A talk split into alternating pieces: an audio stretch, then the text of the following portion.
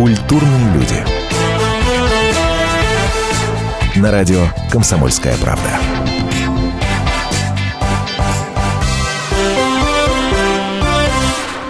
2015 год, год литературы, как вы все прекрасно, я надеюсь, по крайней мере, знаете. И этот год уже успел нам подарить э, пару, как, ну, как минимум пару красивых дат. Это 220 лет со дня рождения Александра Грибоедова. Это ровно 200 лет, как мы выяснили в наших предыдущих программах. Со дня знаменитого выступления Александра Пушкина на экзамене перед Державином в Царском селе. Есть еще одна прекрасная дата. А, это 155 лет со дня рождения человека, который в разное время называл себя. Дальше я зачитываю. Макаром Балдастовым, братом моего брата, врачом без пациентов, вспыльчивым человеком, гайкой номер шесть, дяденькой, крапивой, прозаическим поэтом, человеком без селезенки, шампанским, Антошей Чеханте, конечно же, мы сегодня будем говорить об Антоне Павловиче Чехове. Попытаемся выяснить, каким же парнем он на самом деле был. Здравствуйте, это «Культурные люди», Наталья Андреасин. Здравствуйте.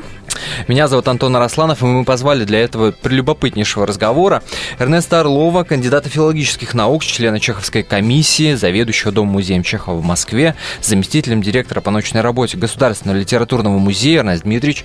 Здравствуйте. Здравствуйте, здравствуйте. Ну, мы вообще в тисках юбилеев на самом деле, потому что этот год, это еще год 160-летия со дня рождения Гаршина, и вот мы как раз приурочили открытие выставки в Чеховском доме. И это только начало года. Да, это только начало года. Так что год литературы, несмотря на сокращение финансирования, обещает быть очень интересным. Как грустно, что вы начинаете сразу э, с разговора о деньгах нашу, э, нашу беседу. А я видела, у них там много бесплатных экскурсий. Давайте сразу только уточним, про какой из музеев Чехова мы говорим, потому что только в Москве да. как дом минимум два Чехова, дома. Нет, дом музей Чехова один, угу. это Садовая Кудринская, дом 6.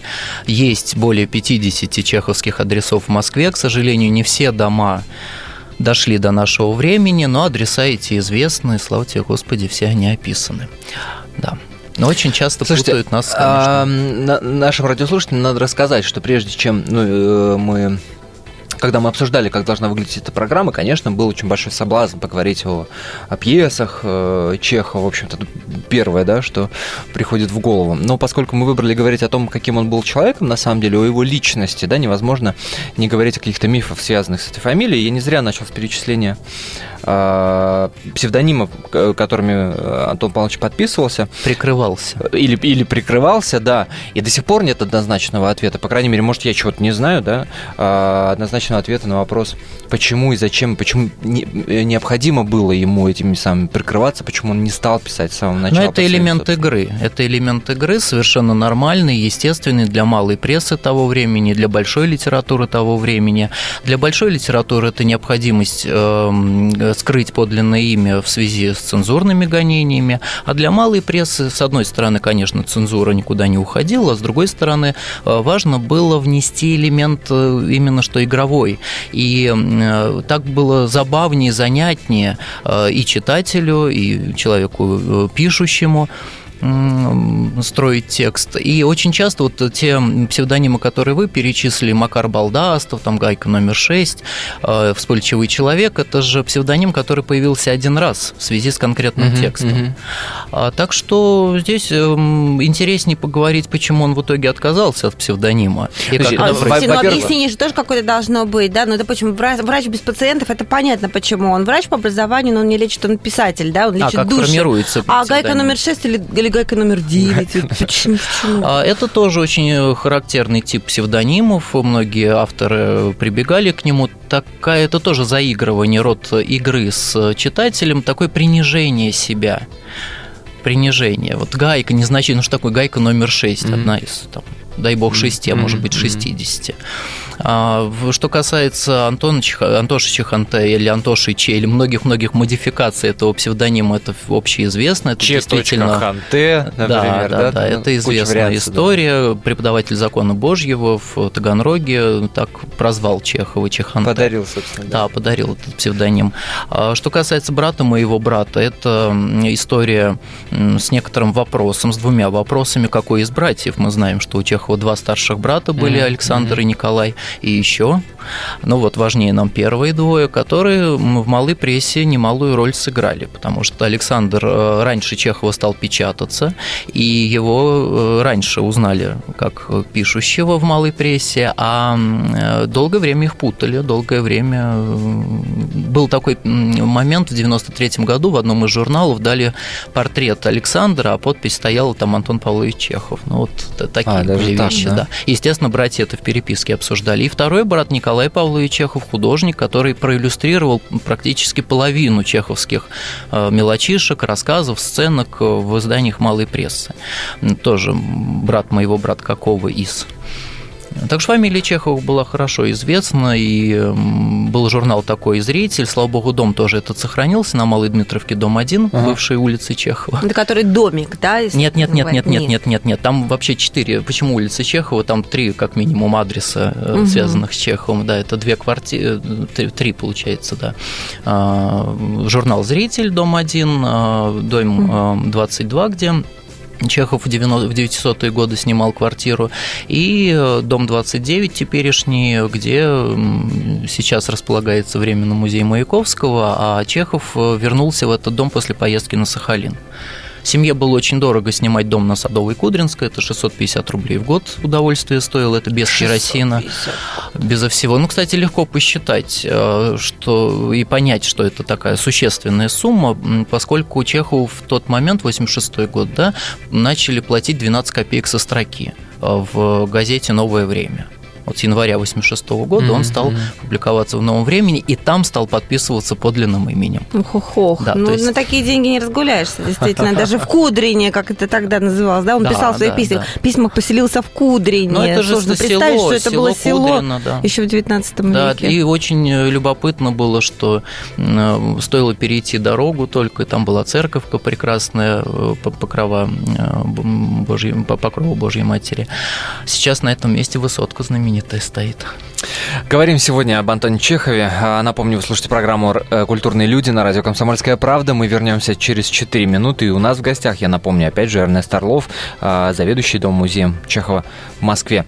Разбираемся, каким же на самом деле был Антон Павлович. Напоминаю, что 155 лет именно этой дате со дня рождения а, Чехова. Наша программа посвящена. Не переключайтесь, через 4 минуты мы вернемся. Культурные люди. На радио «Комсомольская правда». Историю пишут победители. Они же ее и фальсифицируют. Я Николай Сванидзе. Я расскажу вам, как все происходило на самом деле. Я выбрал самые яркие и важные исторические события года, а также вроде бы незаметные, но значимые факты, которые оказали влияние на ход истории. Один год из жизни России глазами ее жителей – Слушайте документальный сериал «Исторические хроники» с Николаем Сванидзе на радио «Комсомольская правда». Культурные люди. На радио «Комсомольская правда».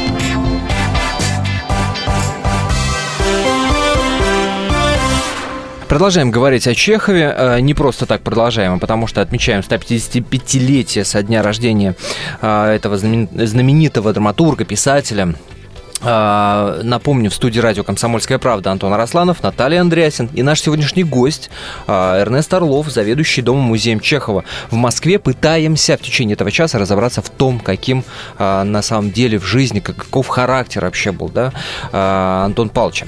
И предыдущую часть нашей программы мы закончили на разговоре о семье, о братьях, упомянули их.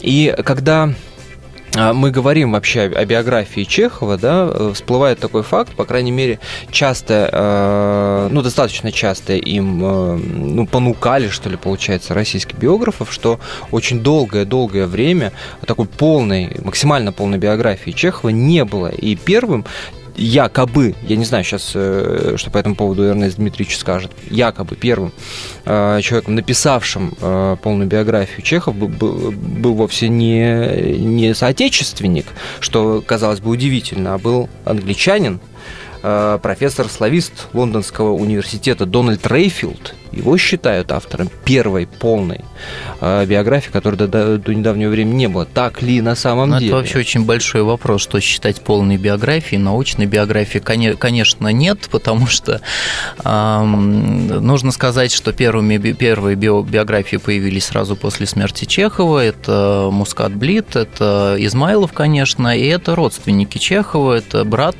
э, прежде всего, Михаил Павлович, младший брат, это очерки, которые стали появляться в различных изданиях, э, написанные старшим братом Александром. Угу. И, конечно, в семье возникло такое, такое соревнование своего рода, кто прав. Александр, который страдал алкоголизмом, и угу. на это списывала Мария Павловна, например, или Миша, младший брат, э, какие-то огрехи и, или все-таки они правы. Но вот есть любопытно. А в чем была да. разница в описании э, Александр и это, Михаила? Этот как, миф... В чем они не, не, не сходились? Александр очень много внимания уделил в своих воспоминаниях детским годам Чехова. Угу. И, конечно, фигура отца, которую мы себе сейчас представляем Павла Егоровича Чехова, купца третьей, потом второй гильдии, когда третью отменили, она вырисовывается, в общем-то, довольно-таки однозначно и очень мрачной. И этот стереотип об отце, он сохранился. Он есть и в биографии, самой последней на настоящий момент биографии, которую выпустила Алевтина Павловна Кузичева. Mm. Конечно, там фактически материал куда шире представлен, чем у Рейдлта. А, но тоже есть субъективный, конечно, взгляд, субъективное отношение к тому же отцу. Вот в самом начале, если взять биографию, то можно увидеть 10 раз. Вот разные факты приводятся, ну, в общем-то, изничижающие. Ну, чаще всего я встречала, что пишут, что детство у Антона Павловича практически у меня не, не было. было детства, да, в детстве у меня не было детства. Его, собственно, фраза, да. да. Сплошные какие-то церковные праздники, сплошные какие-то песнопения.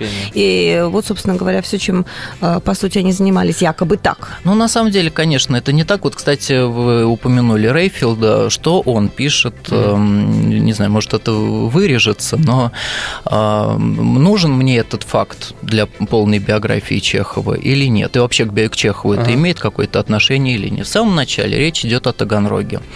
Он не уделяет внимания э, некоторым общим знакомым, при этом описывает, что один из преподавателей Таганрогской мужской э, греческой школы, э, где учились братья Чеховы одно время до Таганрогской гимназии, э, любил мальчиков. Вот мне это нужно знать. Что это мне дает для понимания Чехова? Или такой факт тоже мой любимый э, у Рейфилда, что Чехов познакомился, неважно сейчас с кем, из э, барышень, ага. но действительно, да, познакомился, и от этого стал писать длиннее, а не короче. Но это глупости, все творческий процесс совершенно по-другому строится. Нет, на самом деле, откуда мы знаем? Может, барышни тоже писали свои записки? Там с физиологическими Надоело тебя слушать, сколько можно? Да, пока прочитаешь, что два дня пройдет, а нам нужно на покой но эти барышни читали вполне себе Чехова. И, э, кстати, дамские воспоминания о Чехове, вот мифология, связанная с дамами, которые вспоминали о Чехове, это, конечно, вообще да, отдельная Дамы это, это отдельная да. история, и я надеюсь, хотя бы часть этих миф мы, мы успеем да, да, обсудить. И тем не менее, братья, да, которые ну пытаются. Вот Александр, э, Александр пишет э, действительно в таких темных тонах, э, при этом не без юмора, присущего и Антону uh-huh. Александру, о таганрогских этих буднях. Там замечательные есть сюжеты, когда крыса у отца искупалась в бочке с маслом, и он, будучи человеком религиозным, позвал осветить это масло священника, считая, что эм, обеззаразит. молитва обеззаразит да, это масло, и позвал чуть ли не весь город на это таинство. Конечно, масло после этого никто не покупал, и э, пошло, пришлось впоследствии выдумать историю, что привезли новое масло, и вот таким образом его продали. Да, но это у Александра есть такие моменты. Хорошо, но что очень, люди об этом не знают. Да, очень, очень, очень однобокий, конечно, у него взгляд, но при этом у него есть воспоминания, связанные с первым паспортом, который Чехов получил, оказывается, только в 1893 году. До этого он жил по родительскому свидетельству о браке, а, но тогда несколько другое отношение было к документу документом, нежели сейчас. То есть документ должен был быть, но не обязательно у каждого свой персональный. А, и когда потребовалось эм, в 93 году потребовался ему паспорт, это тоже был не паспорт в нашем теперешнем понимании, это был аттестат о том, что он поступил младшим сверхштатным чиновником в департамент э, медицинский, mm-hmm. и Чехов самолично ни одного документа туда не подал в этот департамент. Старший брат Александр подделал э, подпись Чехова, ну, естественно, с его разрешения. И вот несколько месяцев он числился этим младшим сверхштатным mm-hmm. чиновником, mm-hmm. затем вышел в отставку. Но вот было необходимо э, это для выезда в Петербург, для жизни в Петербурге. Это вдруг выяснилось, когда Чехов в 93 году году бежит, бежит от семейных расприй, потому что семейка-то была, конечно, сложная очень.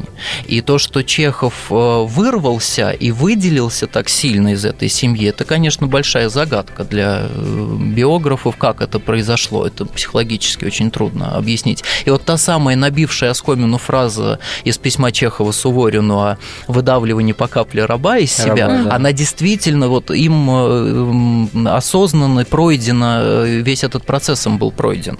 И э, раба не раба, но во всяком случае мещанина. Он шутил, конечно, что может назвать себя мещанином во дворянстве, но это касалось литературы а не жизни. И, mm-hmm. конечно, от своих братьев и от сестры Маши он сильно отличался. И вот старший брат Александр, с которым у него было психологическое родство и близость э, еще с таганрогских лет, моральное, скажем так. А, конечно, Александр в 93 году напишет Чехову о том, что отец не понимает его и заботится только о том, что не он главный в семье, а действительно парадоксальная сложилась ситуация в семье. Старший брат Александр а, практически с родственниками не жил в Таганроге, как только семья перебралась в Москву, то Александр отделился от семьи. Николай то же самое. И э, Антона, Антон, которого в одиночестве, э, сначала жил Иван, брат вместе с ним, потом в одиночестве бросили в Таганроге и засыпали письмами буквально. Антоша, нет ли чего продать? Папаша, мамаш, кушать нечего. Вот, почему ты прислал только рубль серебром, а нам нужно там, пять. А, это, конечно, удивительно, но Чехов как-то быстро Объяснение понял. тому, как это произошло, что вот в итоге он а, стал, э, по сути, главой семьи. Он очень, да, он очень, да, да, нету. Да, нет, это по понятно, почему он стал главой семьи, вынужденно, потому что больше некому было. А отец э, в доме не жил, вот в нашем доме на Садовой Кудринской он бывал ежедневно, но он жил у купца Гаврилова, это на Ильинке были торговые ряды, почти как и сейчас. Ну, конечно, они виды Почему так? Почему он дома не жил? А он жил при лавке купца Гаврилова, это нормальная практика тоже mm-hmm. была. Он приходил. И старшие братья Александр и Николай тоже не жили в доме, Николай снимал мебелираж Рашке на углу Брюсового переулка и Большой Никитской. Александр жил уже в Петербурге с семьей в то время. Иван жил тоже отдельно, э, младший брат Чехова. И, и вот Маша... на себе этих дармоедов. Да, Маша, Миша, так Родственников он... ближайших. Ну, ты же смотри, с какой стороны посмотреть. Маша с благодарностью вспоминала о том, что ее обучение в гимназии оплачивал Оплатил. Антон. И мамаша любила вспоминать тоже эту историю, той же Щепкиной Куперник она ее пересказывала уже впоследствии 90-е годы. А Чехов начал зарабатывать литературой. И для него поначалу это было такой игрой, Приезжая в Москву литературой заниматься, это дает 100-120 рублей в год, пишет он своему таганрогскому товарищу Савелию Крамарову. Ну, вот такая игра в литературу, которая выросла впоследствии не сразу, ведь Чехов это осознал. Угу. Игра в литературу, угу. которая выросла в серьезные занятия. И в единственный способ а, накормить себя, семью, обеспечить кровь. И слава богу, что выросла, безусловно. Мы вернемся ровно через 4 минуты. Надеюсь, успеем обсудить и а, то, каким детство вспоминает Михаил, младший брат, и в чем разница его описания, да, и поговорить, безусловно... О домах сердца, о домах сердца. А, конечно, а как же без этого? Через 4 минуты возвращаемся в прямой эфир. О Чехове сегодня мы говорим. Культурные люди. На радио «Комсомольская правда». Тысяча четыреста восемнадцать дней и ночей. Две тысячи шестьсот километров по дорогам войны. 7 миллионов героев, награжденных орденами и медалями. 26 миллионов погибших. И вечная память. История Великой Отечественной войны глазами журналистов «Комсомольской правды». Каждый день мы рассказываем, как это было.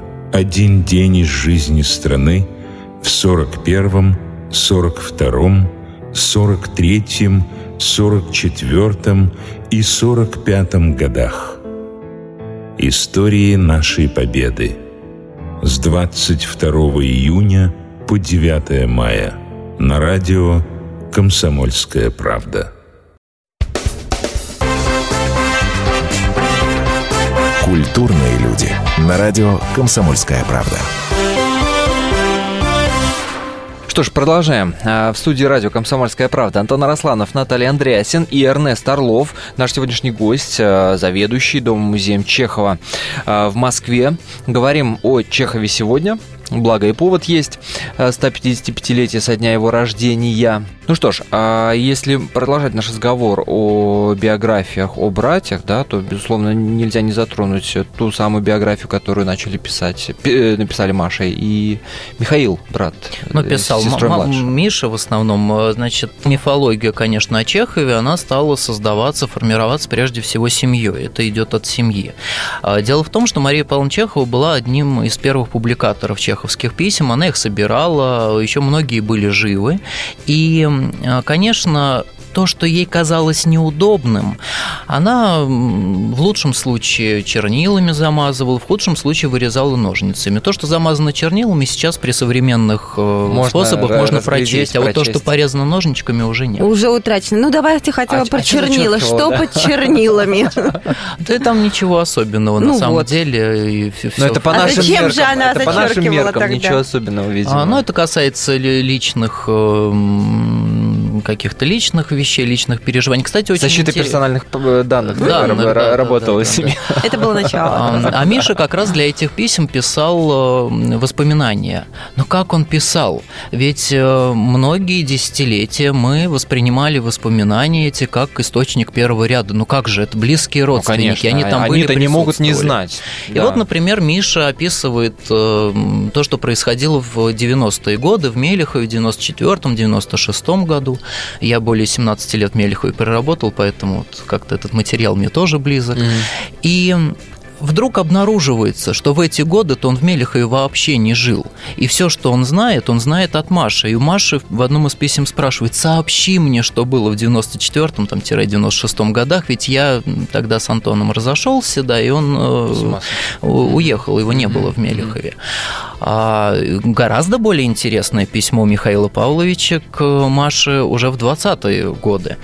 А когда он сообщает ей, что необходимо срочно-срочно заканчивать работу по публикации писем и вот этих воспоминаний, потому что мы озолотимся, иначе придут другие, потому что биографии э, чеховские или очерки о Чехове, конечно, уже появлялись.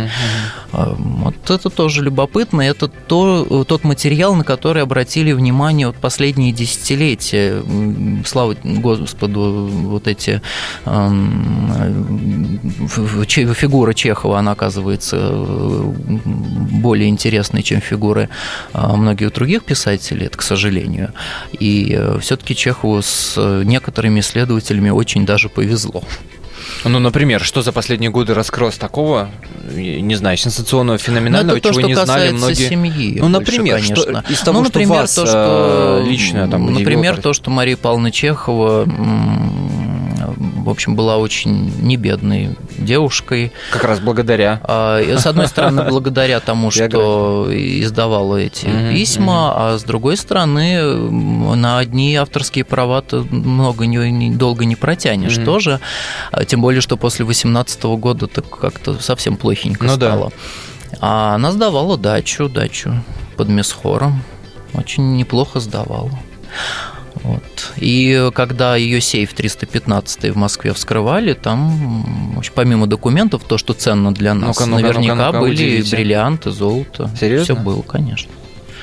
Ну, то есть она их никуда не вкладывала, просто вот такой, как так бы это и так вложение, это и так вложение, прекрасное вложение, уже все сделано было. Ну, построить А можно уже, было Уже успели что-нибудь. оценить, что там и Не, ну там очень много было расхищено, к сожалению. Мгм. Но вот по счастью, э, я очень долго хотел, было мое желание, чтобы в музей все-таки ушла фамильная редкость. Ага. А У Маши хранился долгое-долгое время бриллиантовый кулон, подаренный э, Францем Осиповичем Шехтелем, архитектором. Когда он сделал ей предложение, он подарил ей кулон с циферкой 13.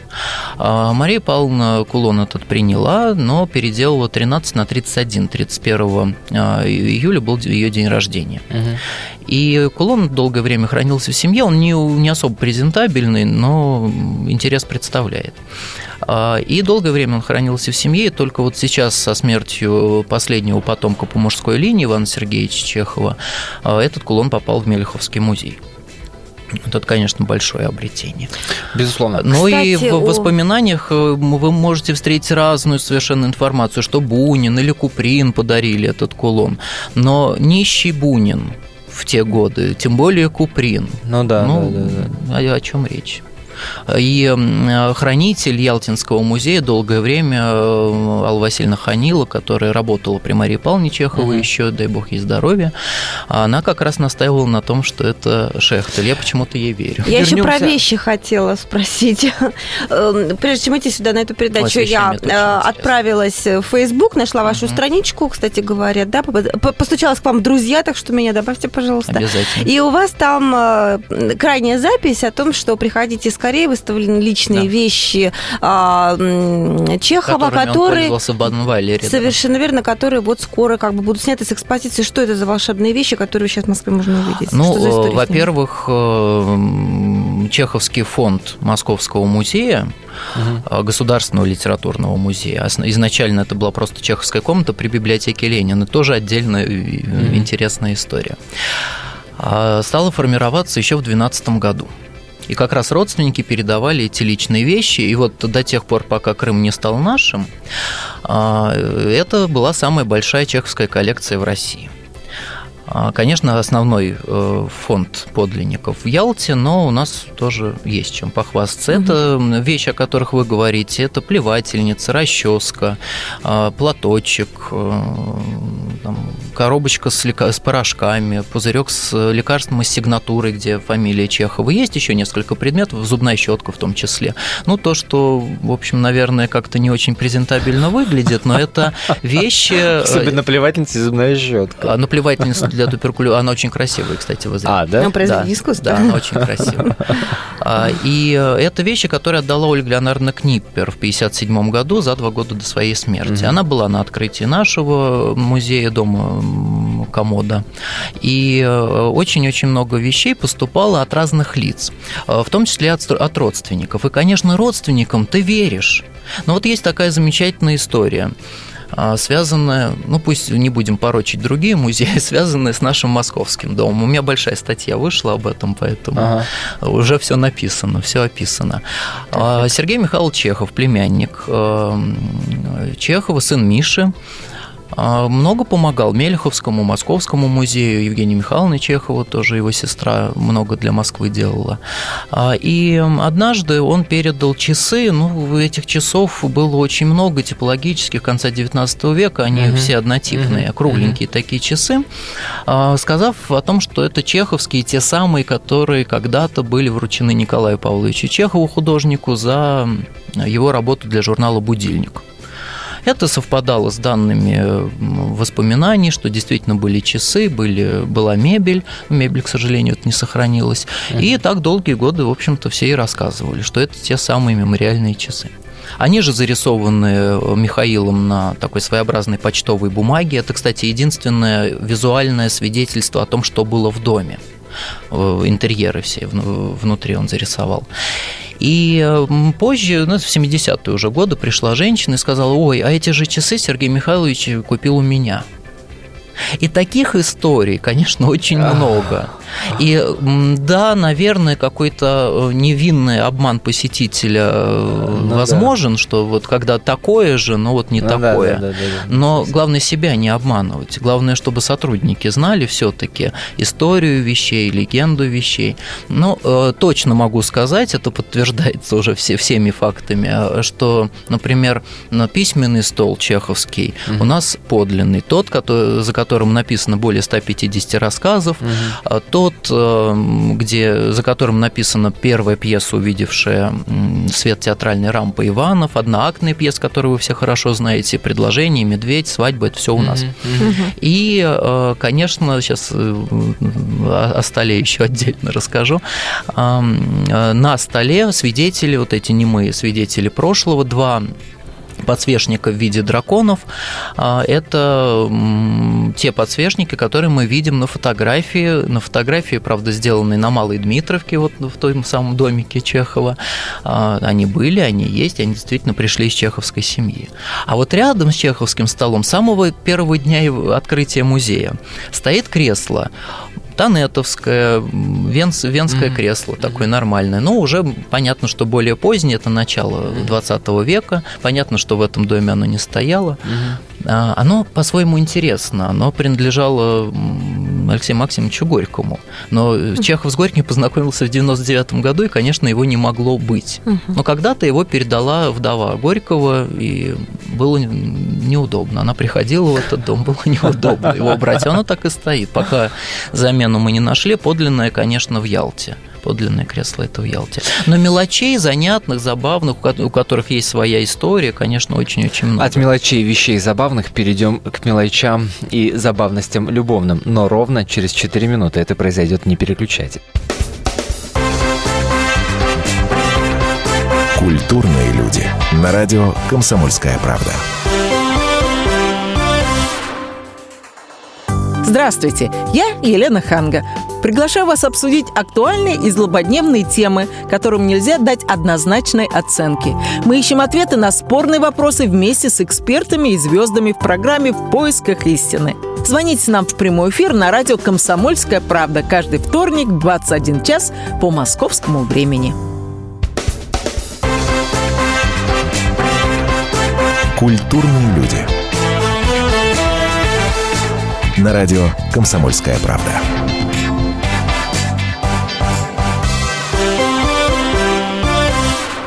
Говорим о Чехове мы сегодня. А, если вы не пропустили первые три части нашей программы, то вы уже, я уверен, много интересного услышали о семье Антон Павловича. Но а самое интересное не может остаться за, скобками нашей программы. Безусловно, велик интерес к любовным похождениям Антон Павловича. Об этом попытаемся в этой части нашей программы и поговорить а, с Эрнестом Орловым, заведующим Домом-музея Чехова в Москве. Слушайте, но вот по тем временам, по рамках тех тем времен. Чехова можно считать ловеласом действительно? Или это где-то плюс-минус среднестатистический? Ой, переведите. Да, ну, вы понимаете, меня всегда э, коробят вопросы эти. А, Но не может не вызывать интерес эта тема, вы же прекрасно понимаете. У меня другой интерес. А, дело в том, что в наше время так сложилось, так получилось, что интерес от нормального факта, а в чеховской биографии очень много белых белых пятен, да. он как-то неминуемо, уж не знаю, это западноевропейское влияние, американское влияние а, влияние э, прессы западноевропейской, где реклама и скандал, да, и сенсация. Понятно, вот, что он уходит. Две основы, да. это важнее. Но жалко, что в, э, иногда ну, не совсем научный, псевдонаучных кругах, конечно, mm. да, этот интерес есть на потребу публики. И, к сожалению, э, у публики формируется представление о том, что вот клубничный факт – это норма, это нормально. Свечку никто не держал. Мы можем только предполагать в некоторых случаях и благодаря анализу э, психологическому, анализу иногда психиатрическому, иногда анализу стилистическому, судить о том, э, каково было отношение Чехова к тому или иному адресату. Это видно. Он к каждому адресату обращается э, особым образом. Угу. Одно дело письма там, к Александру, брату, другое дело письма к Ниппер, например, или кому-то еще, или к Суворину тому же.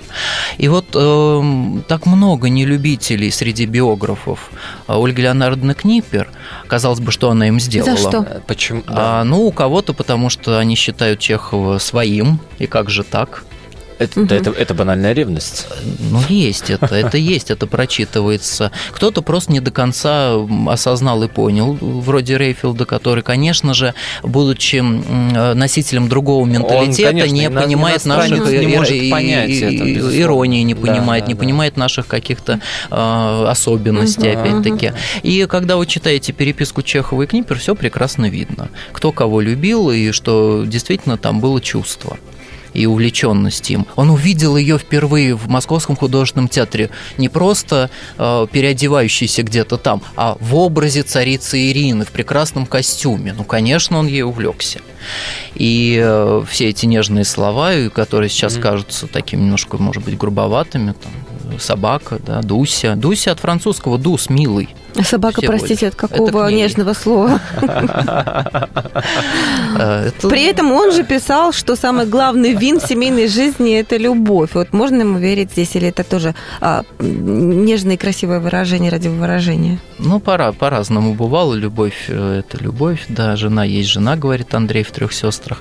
А Это иногда не поддается объяснению чувств. Мы в своих отношениях разобраться не можем никогда. Чего ж тут э, про чужие Но ближайшие несколько минут мы будем разбираться в Но отношениях есть, э, есть э, вот такой миф, тоже есть такой стереотип, э, созданный воспоминаниями Лидии Алексеевны Авиловой, это была такая писательница третьего ряда, которая в воспоминаниях, созданных в 2010 году, ничегошеньки, ни о каких любовных отношениях не пишет. А перед смертью, уже в 40-е годы, она разошлась. Разошлась так, что мало не покажется, и почему-то наши ротоманствующие старцы, и не только старцы, пишущие о м, любви у Чехова, поверили больше ей, хотя вот Бунин ей не доверял, кстати. А ну, очень, очень все это дока- доказуемо, что действительно ничего не было. Опять-таки э, берутся письма, берутся сохранившиеся свидетельства, кто где когда был. Это просто Мгм. много времени сейчас займет. Ну, страшно И- сказать, тогда значит, он ее не собакой называл, а как-то еще более не нежно. Если вы говорите о том, что доказать можно. Про ненежно это не- нет, это мы я сейчас про Авилову. Да. А, нет, вот с Авиловой как раз э, там никаких нежностей нет, там все Ну, очень. э, То есть к ней он э, обращался не там собака, раз это у деловое, него нежное обращение, а как-то Там по-другому. де- деловое очень. Ну вот о нежных, если говорить о нежных, Милое, кстати, да. об- обращениях, да. конечно, уже тоже набила оскомину, это кукуруз души моей. А, Лидия Стахиевна Мизинова из «Дворян», очень интересная дама, конечно, которая умела и за столом пошутить, и шпильку пустить. И, конечно, в переписке с Чеховым очень много занятных э, моментов появляется. И вот опять-таки шутливость, игривость, влюбленность со стороны Лидии Стахи- Стахиевны, конечно, была. Мгм. Но э, такое впечатление складывается, когда ты читаешь письма, воспоминания, какие-то другие источники, что Чехов ее зазывает, зазывает бесконечно долго. Вам 17 раз надо написать, прежде чем вы приедете. В Мелехово уже п- о Мелехове речь шла, Мгм. хотя познакомились они у нас в доме на Садовой Кудринской. И когда она приезжает, и ничего. Вот так и- и, м, он изощренно очень ее получается. очень изощренно ее э, приглашает. э, Тоже вот можно любимому человеку такое написать. Какие, какие муки я должен придумать для вас, если вы не приедете? Я оболью вас кипятком и раскаленными щипцами вырву из вашей спины кусок говядины. Ой. Как? как? Ой. А при этом потом такое признание, лик в вас сидит большой крокодил, и я в сущности правильно делаю, что слушаю не сердце, которое вы давно укусили, а здравый, здравый смысл. А впрочем, позвольте моей голове закрушиться от запаха ваших духов и накиньте, затяните посильнее тот аркан, который вы давно уже накинули мне на шею. Однако. В, в этом сплетении. Однако. Как, как разобраться, да. Конечно, были увлечения, и, кстати, вот тоже любопытный момент. Э, Рей- Рейфилд считает, что это он придумал, что это он первым открыл. На самом деле покойный Александр Павлович Чудаков в 91 году все это давно опубликовал, и всем все известно было. В письме Чехову Суворину после поездки на Сахалин есть такое признание, что он своим детям будет говорить, ах, сукины дети, у меня было сношение с брон- бронзовой женщиной в пальмовом лесу в лунную ночь. Понимаете, своим детям я могу рассказать все, что угодно. Это mm-hmm. настолько mm-hmm. по-мужски буду рассказывать. А ну да, да, мало да, ли да, что да. там было. В связи с этой историей у меня всегда мне всегда вспоминается доклад моей предшественницы на посту заведующей музеем Чехова Галины Федоровны Щебулевой, а, которая в одном из э, своих выступлений после поездки на Цейлон, она там была, заметила, вы знаете, ну вот все пишут, что Чехов встречался с какими-то там женщинами в этом пальмовом лесу пальмовой рощи. Ну, была я там. Какие женщины? Там одни только змеи. Да. Забавно, да, получается. Э, среди змей женщин не заметила. Нет, конечно, Чеховым увлекались, и э, очень э, для многих он был таким лакомым куском, и когда приходили уже в дом на Садовой Кудринской, он был, во-первых, интересным чисто внешне, а, он был уже известным писателем, начиная ну, с конца 80-х годов, когда появилась повесть «Степь» в журнале «Северный вестник», и, конечно, среди подруг Марии Павловны было очень много таких девушек, которые приходили ради него. А потом и в Ялте они были, конечно. И Мария Павловна в шутку их называла поклонницей Антоновки. Поклонница Антоновки. Да, да, это да, вот оттуда. Из, из, известное, известное выражение, да. Да, но все, что вот надо. Знаете, есть одна прекрасная книга, где все уже написано. И умный читатель все поймет.